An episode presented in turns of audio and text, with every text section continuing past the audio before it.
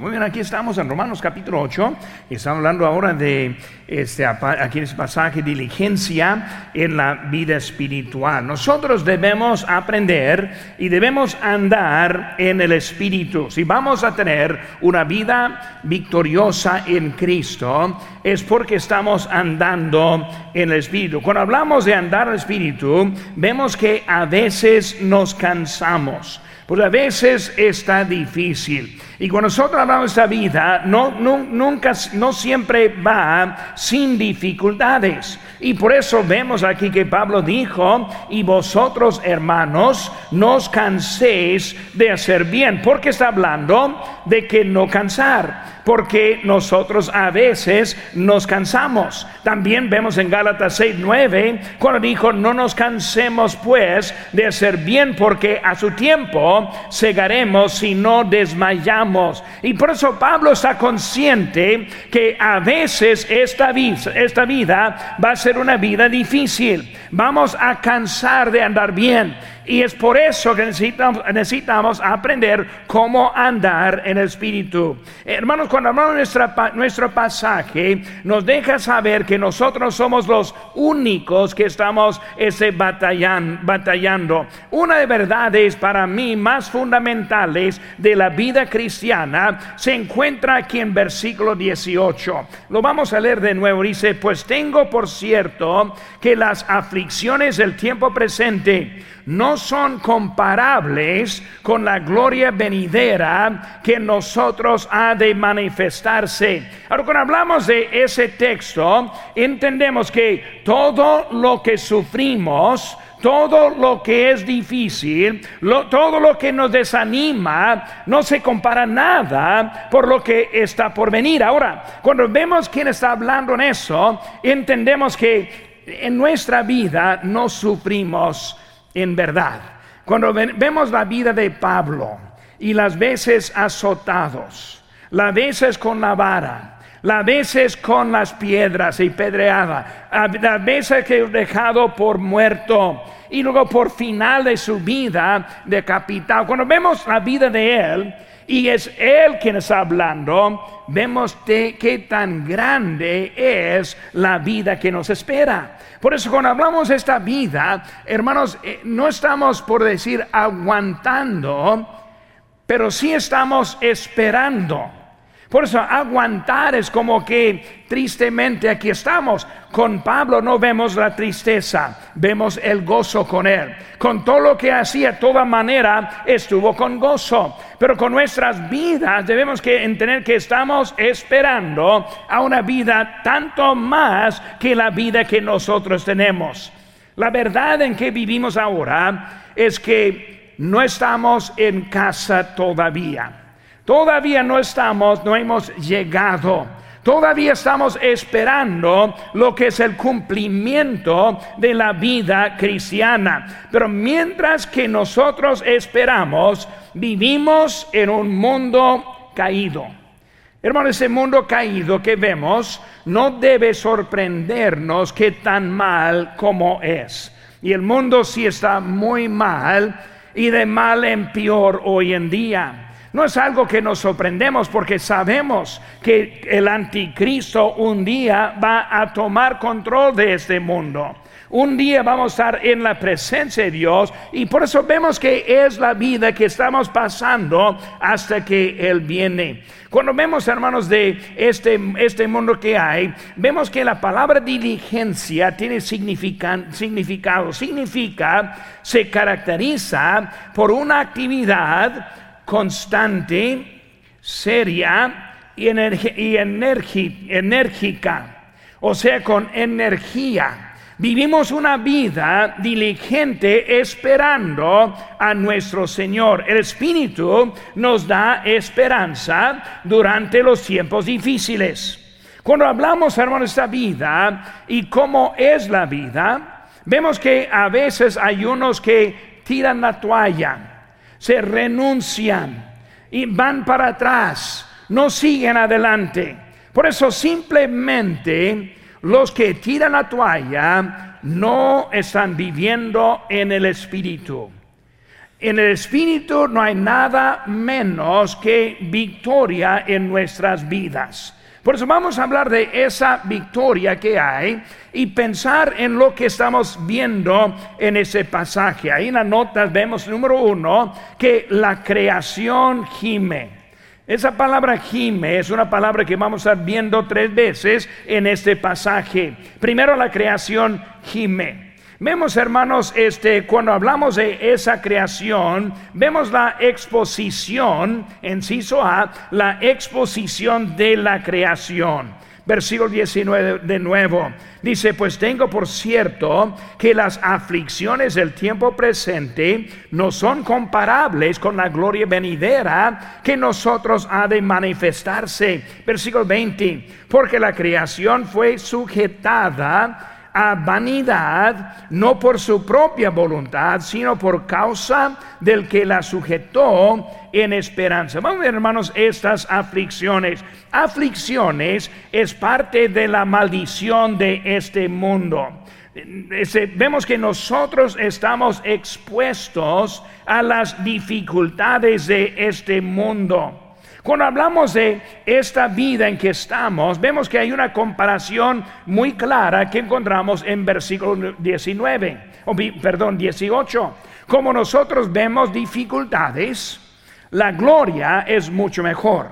Por eso vemos que vamos sufriendo, viviendo la vida, siendo fieles a Dios, porque sabemos que algo mejor que viene. Por eso es la esperanza que tenemos en esta vida. Por eso cuando yo hablo de esta semana como la oportunidad de agarrar un paquete de mapas, de invitaciones y vamos a las calles y luego ahí estamos saliendo, ni modo si reciben bien o no nos reciben mal, no eso no importa, lo que están haciendo es sirviendo a nuestro Dios con la esperanza. ¿Saben que son ellos que también necesitan conocer a Cristo? No solo nosotros, sino también este mundo. Es la esperanza en que estamos porque vemos esa comparación.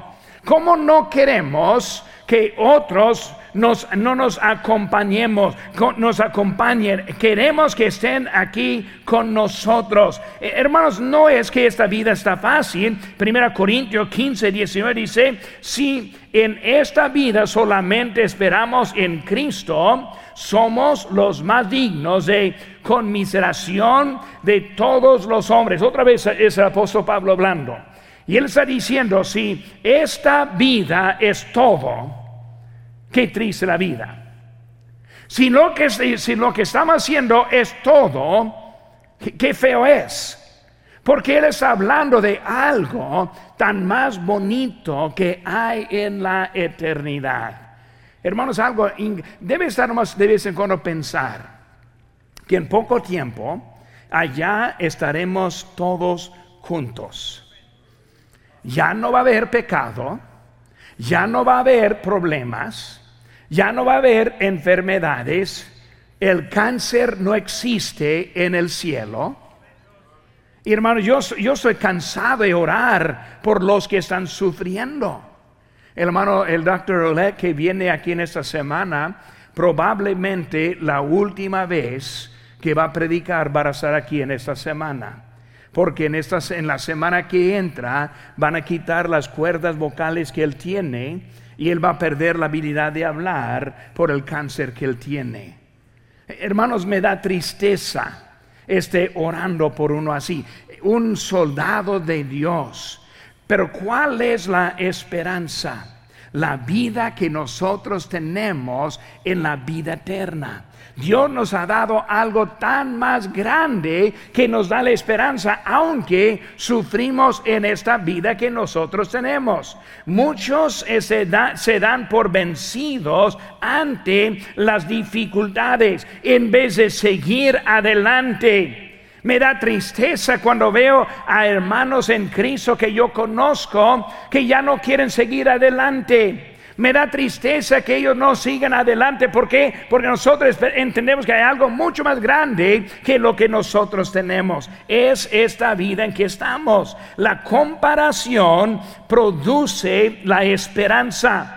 Y la esperanza es la fortaleza para seguir adelante. Por nosotros estamos siguiendo, versículo 20, porque la creación fue sujetada a la vanidad no por su propia voluntad, sino por causa del que la sujetó en esperanza. Ahora vemos que Satanás es él quien está en contra de nosotros. Ese pecado de Adán que pasó a todos nosotros, vemos que es la vida y ese problema que esta creación tiene. La creación sufre a causa de ese pecado.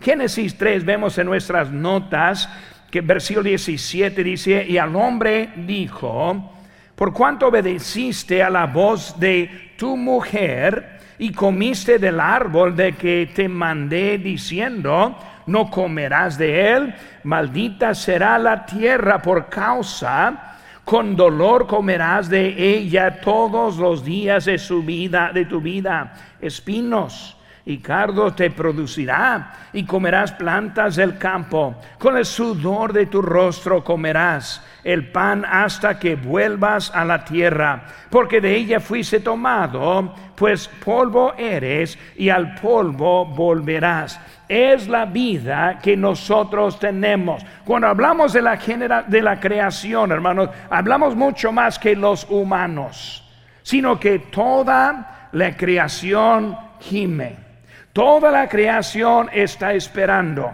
¿Qué está esperando? Está esperando el cumplimiento de la salvación que nosotros estamos esperando. ¿Cuándo es ese cumplimiento? Ahora hablamos mucho del cielo, pero también vamos a hablar de otro tiempo, y es el tiempo del milenio. Cuando hablamos de nosotros hoy en día, lo que estamos esperando es el rapto o el arrebatamiento con Dios. El Señor viene, nos llevará a su presencia por siete años. Al final de siete años volveremos con Él y Él va a establecer el milenio. Ese milenio es cuando la creación va a encontrar el estado del huerto de Edén, el estado de la creación. Habla acerca del león y el cordero que van a poder estar juntos. Y siempre digo bromeando que el cordero no va a hacer daño al, león en ese tiempo. Pero ahí van a estar ellos este, en paz no va a ser ninguna cosa mal por mil años. Eso es lo que está esperando esta creación no solo nosotros sufrimos, sino también toda la creación sufre. Está, esperando ese cumplimiento y ese cumplimiento tiene que hacer con nuestra vida. Porque cuando pensamos en eso, vemos en Adán algo para pensar. Dice en Romanos 5:12, por tanto, como el pecado entró en el mundo por un hombre,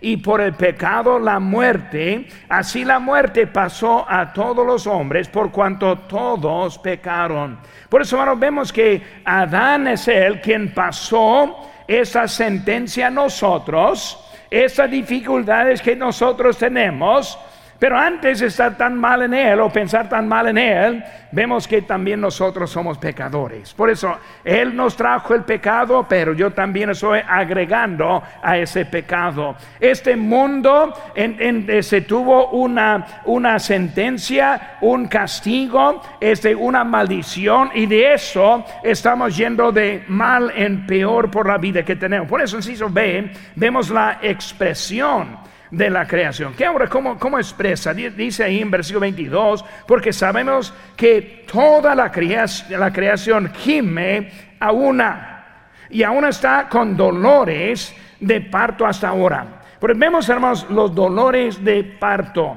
Uno de los dolores más duros, según lo que dicen, yo no tengo experiencia en eso, gracias a Dios que no voy a tener esa experiencia, pero es un dolor bien tremendo. Porque cuando hablamos de esos dolores, está usando ese ejemplo. Cuando pensamos en esos dolores, también es parte de la caída con Adán y Eva.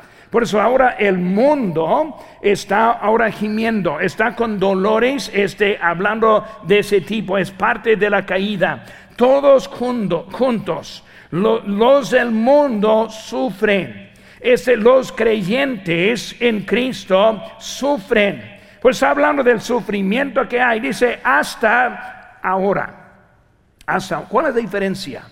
¿Por qué hasta ahora? Porque están este, gimiendo, está en ese momento, dice hasta ahora. ¿Por qué hasta ahora? Porque ahora tenemos un Salvador. Tenemos el Señor Jesucristo, tenemos el camino que Él nos ha presentado, tenemos el sacrificio suficiente para darnos la vida eterna, tenemos una manera para estar bien con Dios que hasta ese punto no pudimos, pero ahora sí podemos. Muchas veces estoy pensando y, poniéndome en el lugar de los del Antiguo Testamento, hace poco leyendo la historia de Moisés de nuevo y luego viendo los profetas y cómo ellos estuvieron profetizando y muchas veces algo que no entendieron ellos porque era por venir. Nosotros ahora sabemos quién vino por nosotros y con tanto que sabemos todavía hay algunos que no tienen la fe en el único que nos nos puede librar hasta ahora. Tenemos esperanza grande porque conocemos al quien nos va a librar. Y vemos ahora en Ciso C la expectativa de la creación. ¿Qué está esperando? Versículo 19. Porque el anhelo ardiente de la creación es el aguardar la manifestación de los hijos de Dios. Versículo 21 porque también la creación misma será libertada de la esclavitud de corrupción a la libertad gloriosa de los hijos de Dios. ¿Por qué vemos, hermanos, esta expectativa? La esperanza es la manifestación. Versículo 19. Dice, el anhelo ardiente de la, eh, de la, creación es el aguardar la manifestación de los hijos de Dios. Por eso vamos a hablar de aguardar, estar allí andando adelante. ¿Qué es la manifestación de los hijos de Dios? Manifestación significa el cumplimiento, o sea, es lo que estamos esperando, la vida con Cristo. La manifestación es para los hijos es cuando estemos con nuestro Padre o cuando estamos con nuestro Salvador. Pues la creación espera ser librado. Ahora de eso estamos otra vez en el sentido del milenio que está esperando y cuando nosotros estamos bien, ellos van a estar bien. Cuando los hijos bien, la creación va a estar bien. Porque la creación ahora está esperando ser librado. La creación antes de la caída. Por eso cuando vemos que Dios ahora quiere darnos lo que era de ese tiempo, la creación espera la libertad de la pena del pecado. Por eso la creación ahora está esperando y, quiere un cambio. Está esperando algo que va a suceder, aunque no sabe los, las bestias, los animales del campo, todo está esperando algo que va a suceder. Número dos, hermanos. El cristiano también gime. El cristiano gime. Vemos ahora la agonía del cristiano, versículo 23. Y no solo ella, hablando de que la creación que gime a una, no solo, e, no solo ella, sino también nosotros mismos, que tenemos las primicias del Espíritu. Nosotros también gemimos dentro de nosotros mismos, esperando la adopción, la redención de nuestro cuerpo. Hermano, vivimos en este cuerpo que es temporal. Este cuerpo que no siempre va a ser igual. Yo fui el viernes a jugar un poco de tenis, hace como tres, cuatro semanas que no juego, y yo todavía siento el efecto de tenis. Alguien me preguntó hoy, ¿le gusta jugar tenis? Dije, no me gusta nada jugar tenis. Es una, es una tortura. Es, es un castigo que me estoy poniendo a mí mismo. Porque este cuerpo no es perfecto. Este cuerpo no sigue bien. Hermano, yo estoy esperando otro cuerpo glorificado, completo, perfecto, eterno. Es eso que estamos esperando. Y por nosotros estamos ahora aguantando, aguantando. Ahora, yo no, yo no soy, yo no tengo muchos años, mi acta de nacimiento dice una cosa que no lo creo, ¿verdad? Yo no soy presente, creo alguien mintió en ese acta. Pero hermanos, cuando hablamos de nuestra vida, tenemos un límite aunque no queremos, aunque hacemos todo lo posible, Las hermanas ahí están poniendo cosas en sus caras y aceites y cremas y todo lo que puede, tratando de eh, este, este, esperar más tiempo. Por eso nadie está diciendo, pues bueno, pues vamos a morir mañana. No, queremos vivir con lo que tenemos, pero estamos esperando. Eh, hermanos, el año de que el momento cuando no hay edad. ¿Cuántos años tiene? Pues ni, ni sé. Unos millones, yo no sé cuántos tengo ahora, pero sigo igual. Eh, es la vida que estamos esperando. Pues nosotros en este cuerpo, aquí es el problema con cristianismo hoy en día. Cristianismo hoy en día quiere vivir para este mundo y no quiere vivir por el mundo que viene. Están tratando de sacar toda satisfacción de esta vida. Y es lo que dijo Pablo aquí en versículo 18. Más, este, más miserables, no está ahí en, en ese texto, pero más miserables somos nosotros cuando es el único que nosotros tenemos. La agonía para nosotros es que estamos esperando ese tiempo. Cuando menciona las primicias del Espíritu, Hermanos, este es el ministerio del Espíritu que Dios, este que habita en la vida del creyente. Ese ministerio, nosotros vivimos con el mismo Espíritu. vemos ahí en versículo 9 de nuestro texto, Romanos 8, 9, mas vosotros no vivís según la carne, sino según el Espíritu. Si es el que, que el Espíritu de Dios mora en vosotros, y si alguno no tiene espíritu de Cristo, no es de él. Hermanos, lo que, cuando hablamos de nuestra vida, la esperanza es el espíritu que mora en nosotros. La vida que vivimos es por otra cosa. Pues nosotros predicamos la obediencia, predicamos la salvación, predicamos el bautismo, predicamos diezmar y ofrendar. Predicamos salir a ganar almas. Y saben que algunos que en nuestra iglesia, ellos no hablan de la ofrenda. En nuestra iglesia, ellos no nos dicen que debemos ir a ganar almas. En nuestra iglesia, nosotros tenemos las reglas que tenemos aquí. Y mi respuesta es, qué triste. Tiene una iglesia que quiere que sufra aún más.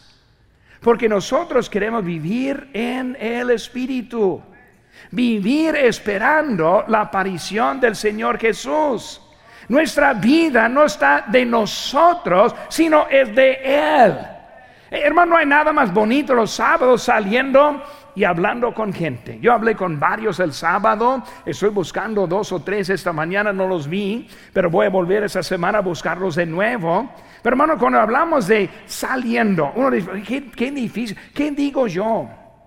¿Qué, ¿Qué digo a una persona? Pues vamos a empezar, que está fácil empezar a hablar. Ah, buenos días. Una nueva frase voy a enseñarles. Buenos días. Muchos no han escuchado esa palabra, esa frase en mucho tiempo. Yo hablé con uno otro día, cuando dije buenos días, y casi pensé que iba a tener un infarto porque le dije algo. Pero se hermano, la mayoría responde, ah, buenos días. Y empezamos a hablar de Cristo, la vida eterna, lo que Dios ofrece a nosotros.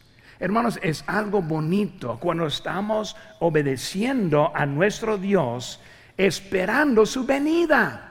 La conferencia es misionera. Para muchos es algo triste, ¿no, pastor? En nuestra iglesia no tenemos conferencia. Nosotros de los diezmos damos una parte para misioneros y no los vemos aquí con nosotros. Qué triste.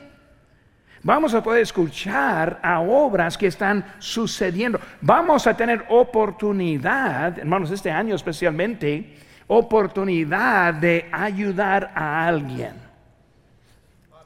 Yo, les animo a estar aquí presente. Vamos a ver algo. Hermanos, cuando hablamos de eso, estamos hablando de la vida venidera. Que es mucho mejor que esta vida, preparando a algunos para esta vida que viene. Por eso el cristiano vivimos en este cuerpo. ¿Cuál es el arreglo? Empezar a vivir para Dios, empezar a vivir para Cristo, empezar a enfocar en Él, menos en mí, más en Él, menos en el mundo, más en Él. Es la clave de la vida cristiana. Vivimos en el Espíritu. ¿Para qué? Para que no tiremos la toalla.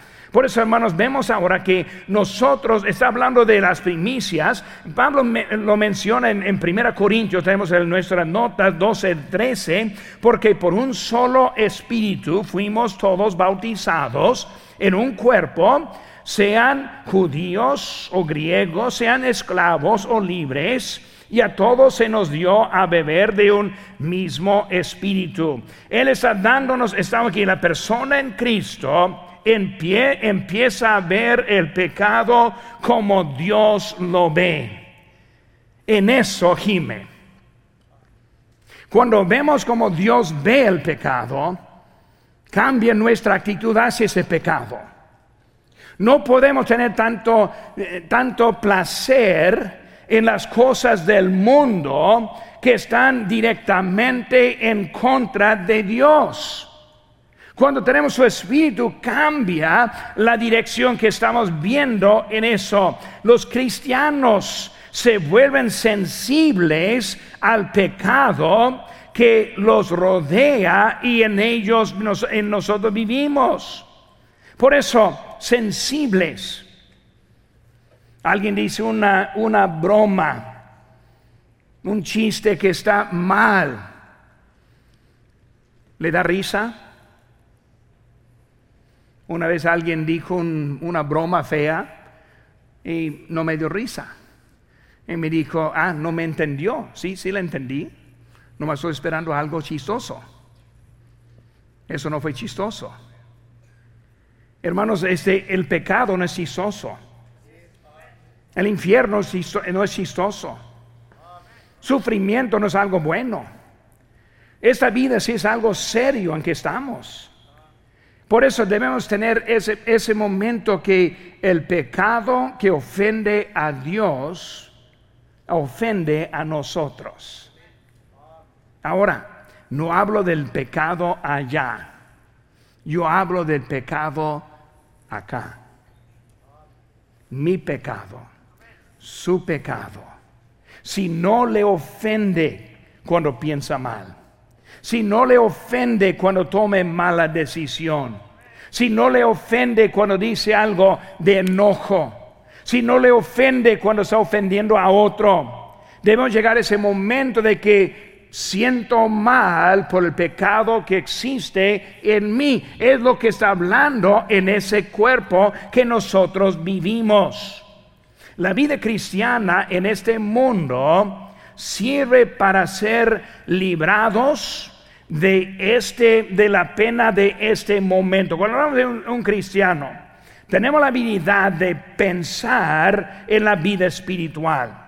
Podemos vivir como nosotros estamos, como Cristo quiere hablar y andar en nosotros. Por eso vemos en Filipenses 1:21, voy a leer rápidamente, dice, porque para mí el vivir es Cristo y el morir ganancia. Más si el vivir la carne resulta para mí en beneficio de la obra, no sé entonces qué escoger, porque de ambas cosas estoy puesto, en estrecho, teniendo deseo de partir y estar con Cristo, lo cual es muchísimo mejor. Lo vimos el, el miércoles pasado. Pero vemos, hermanos, cuando hablamos de eso, Dios ahora quiere librarnos en ese momento lo más estamos en Cristo, lo menos este, hay en este mundo que nos atrae.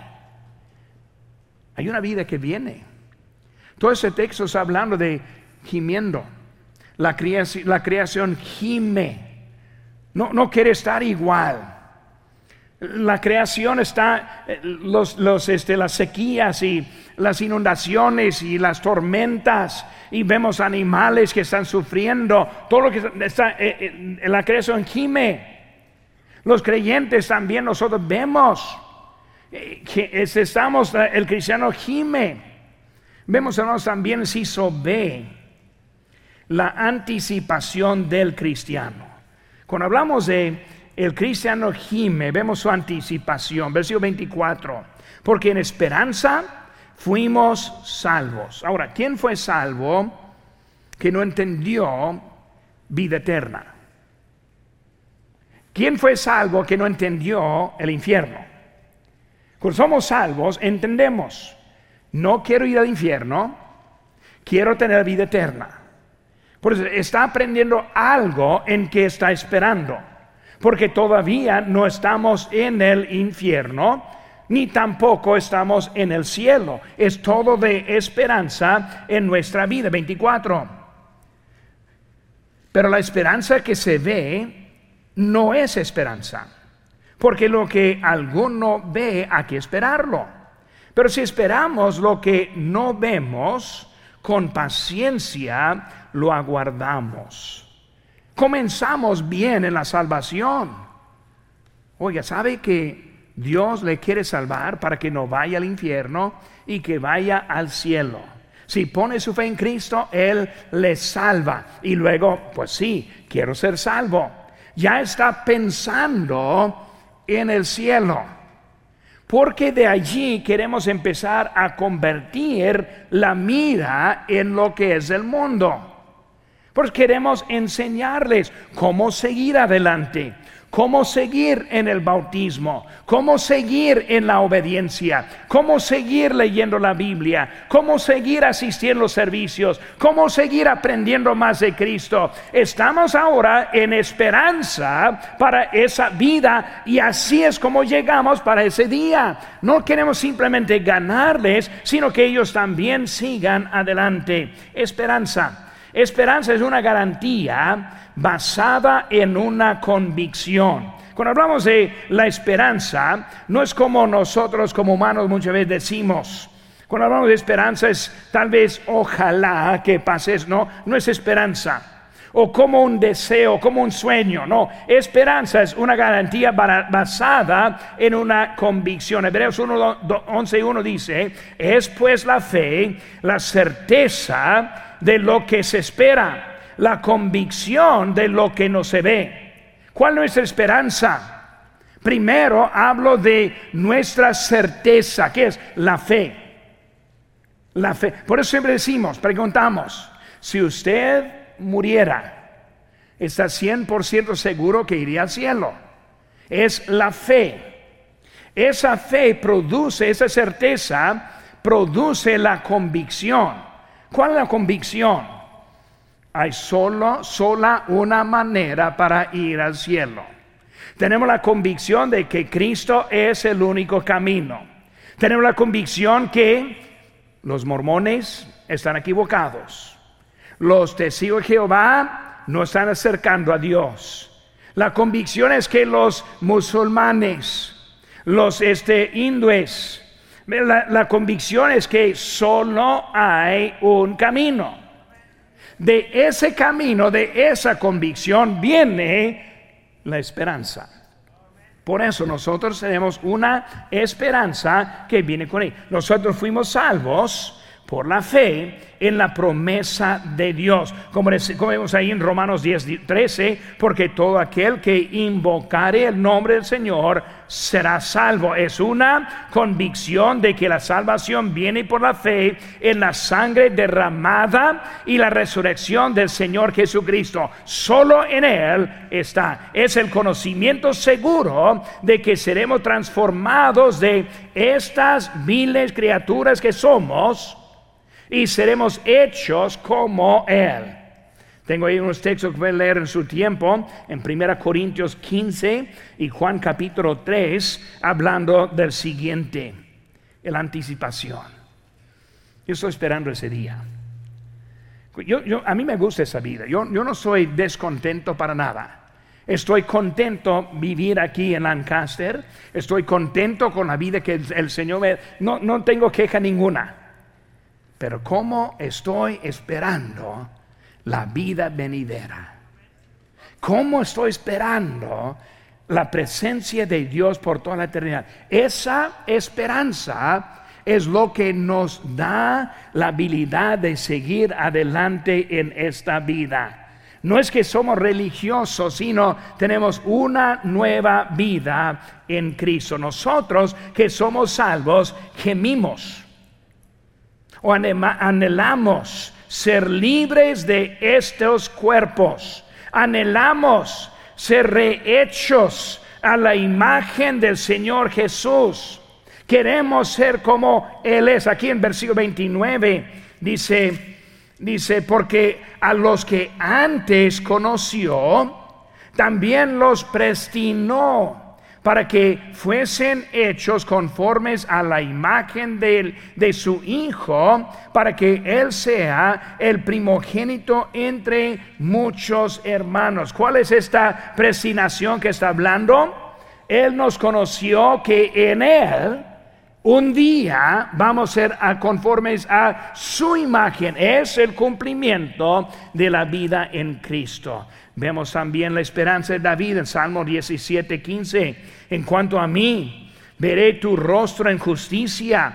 Estaré satisfecho cuando despierte a tu semejanza, misma esperanza. Vemos, hermano, hemos visto la creación gime, el cristiano gime, número 3 el consolador, también el gime. Por eso, hermanos, eh, primero, el, el, consolador nos sostiene. En versículo 26 de nuestro texto dice, de igual manera, el Espíritu nos ayuda en nuestra debilidad. Esa ayuda es una manera de sostener, nos ayuda. El Espíritu Santo nos acompaña para ayudarnos con nuestras cargas. Cuando hablamos de ese tipo, Él nos sostiene, Él nos ayuda, Él nos apoya. Nunca ha hecho un trabajo y luego tratando de levantar algo, mover algo y pensando, uff, si tuviera una persona más, mucho más fácil sería.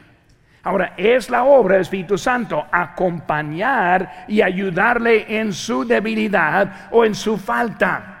Vemos, hermanos, esa palabra que está sosteniendo, lo vemos también con Marta. En Lucas 10:40, cuando dijo Marta, pero Marta se preocupaba con muchos quehaceres y acercándose dijo, Señor, no te cuide que mi hermana me deje servir sola, dile pues que me ayude. Ese mismo ayudar es como el Espíritu Santo. Con Marta está diciendo, estoy cansada, necesito a alguien que me ayude. Eso es lo que está diciendo del Espíritu Santo. Porque nosotros nuestra vida necesitamos su ayuda. Por eso, en la creación gime, el cristiano gime, ya no queremos estar en este cuerpo, ya no queremos ser esclavos a esta carne, ya no queremos estar en este mundo caído, ya como estamos esperando vivir con Él para siempre pero también ahora es el consolador que tiene su parte ahora. Primero, Él nos está ayudando en nuestra vida. Vemos, hermanos, hizo B. Nuestro consolador también intercede por nosotros. Intercede. Versículo 26 de nuevo. Dice de igual manera, el Espíritu nos ayuda en nuestra debilidad. Sigue. Pues, ¿qué hemos de pedir como conviene? No lo sabemos. Pero el Espíritu mismo intercede por nosotros con gemidos indecibles. Mas el que escudriña los corazones sabe cuál es la intención del Espíritu, porque conforme a la voluntad de Dios intercede por los santos. Ahora, rápidamente, Él intercede. Nosotros muchas veces ni sabemos qué pedir ni sabemos qué necesitamos. Yo pienso que sé lo que necesito. Yo pienso que sé lo que otro necesita. Pero la verdad es que no lo sé. Mi esposa y yo estuvimos hablando el otro día de algunas cosas, de algunas cosas de nuestra vida y todo dependió de cosas que no supimos. No sabemos. Por eso cuando hablamos de esas oraciones no sabemos. Pedimos unos por otros y debemos. El Espíritu Santo lo sabe. Yo pido para mí lo que yo necesito, pero el Espíritu Santo sabe lo que necesito. Con el apóstol Pablo estoy diciendo, estoy en el estrecho, partir o quedar. Él quería partir, él quería estar en la presencia de Dios, pero Dios sabe lo que él necesitaba. Cuando hablamos de nuestra vida, siempre oramos y pedimos, pero ni sabemos a qué pedir. El Espíritu Santo es el quien lo sabe. Porque cuando Él intercede, intercede en la manera que Él arregla nuestra petición. Yo pido y Él la toma y la ajuste. Porque Él sabe lo que necesitamos. Intercede. Intercede porque Él también es el mismo Dios. Él es todo sabio, omnisciente, como vimos esta mañana. Él puede ser todo, pero es Él ahora que está ahora ayudándonos en nuestras oraciones. Por eso Él intercede en el sentido de que Él nos ayuda en nuestra oración. La verdad es, nosotros oramos en la carne. Oramos en la carne. Oramos por necesidades que vemos, que tenemos. Ahora, no, no estoy diciendo que no debemos. Cuando yo sé que alguien está en necesidad, debo orar por él. No estoy diciendo eso. Lo que estoy diciendo es que yo no sé. Dios lo sabe. Por eso cuando estoy orando, es el Espíritu Santo en mi vida que me está ayudando. Porque Él sabe lo que es la, necesidad verdadera. Por eso yo es por eso que oramos en la voluntad de Dios. Señor, si sea tu voluntad. Por eso Él lo sabe, no lo sé. Porque nosotros sabemos que nuestra vida tiene una meta, estar en la presencia de Dios. ¿Cómo y cuándo pertenece a Dios? Pero mientras que aquí estamos, vemos que la creación gime. Un día viene Cristo. Un día va a arreglar todo. Creación va a estar atenta a Él. Todo va a estar en, eh, conforme a lo que Él lo pone. También el creyente gime. Nos cansamos de esta vida nos cansamos de pecar, nos cansamos de, esta carne, nos cansamos y queremos estar en la presencia de Dios es lo que está diciendo. Y ahora el Espíritu Santo, el Consolador, Él también gime, gime, nos ayuda, nos apoya. Nosotros debemos estar viviendo en el Espíritu. ¿Por qué? Volvemos al inicio otra vez, versículo 19, 18. Pues tengo por cierto que las aflicciones del tiempo presente no son comparables con la gloria venidera que en nosotros ha de manifestarse. Hermanos, vale la pena. No tiren las toallas. Sigan animados. Aunque es difícil el camino, aunque no va como usted está planeando, aunque sus deseos son, efectos, son afectados, vale la pena seguir. La creación gime, el creyente gime, el Espíritu Santo gime. Y un día vamos a la presencia de Dios.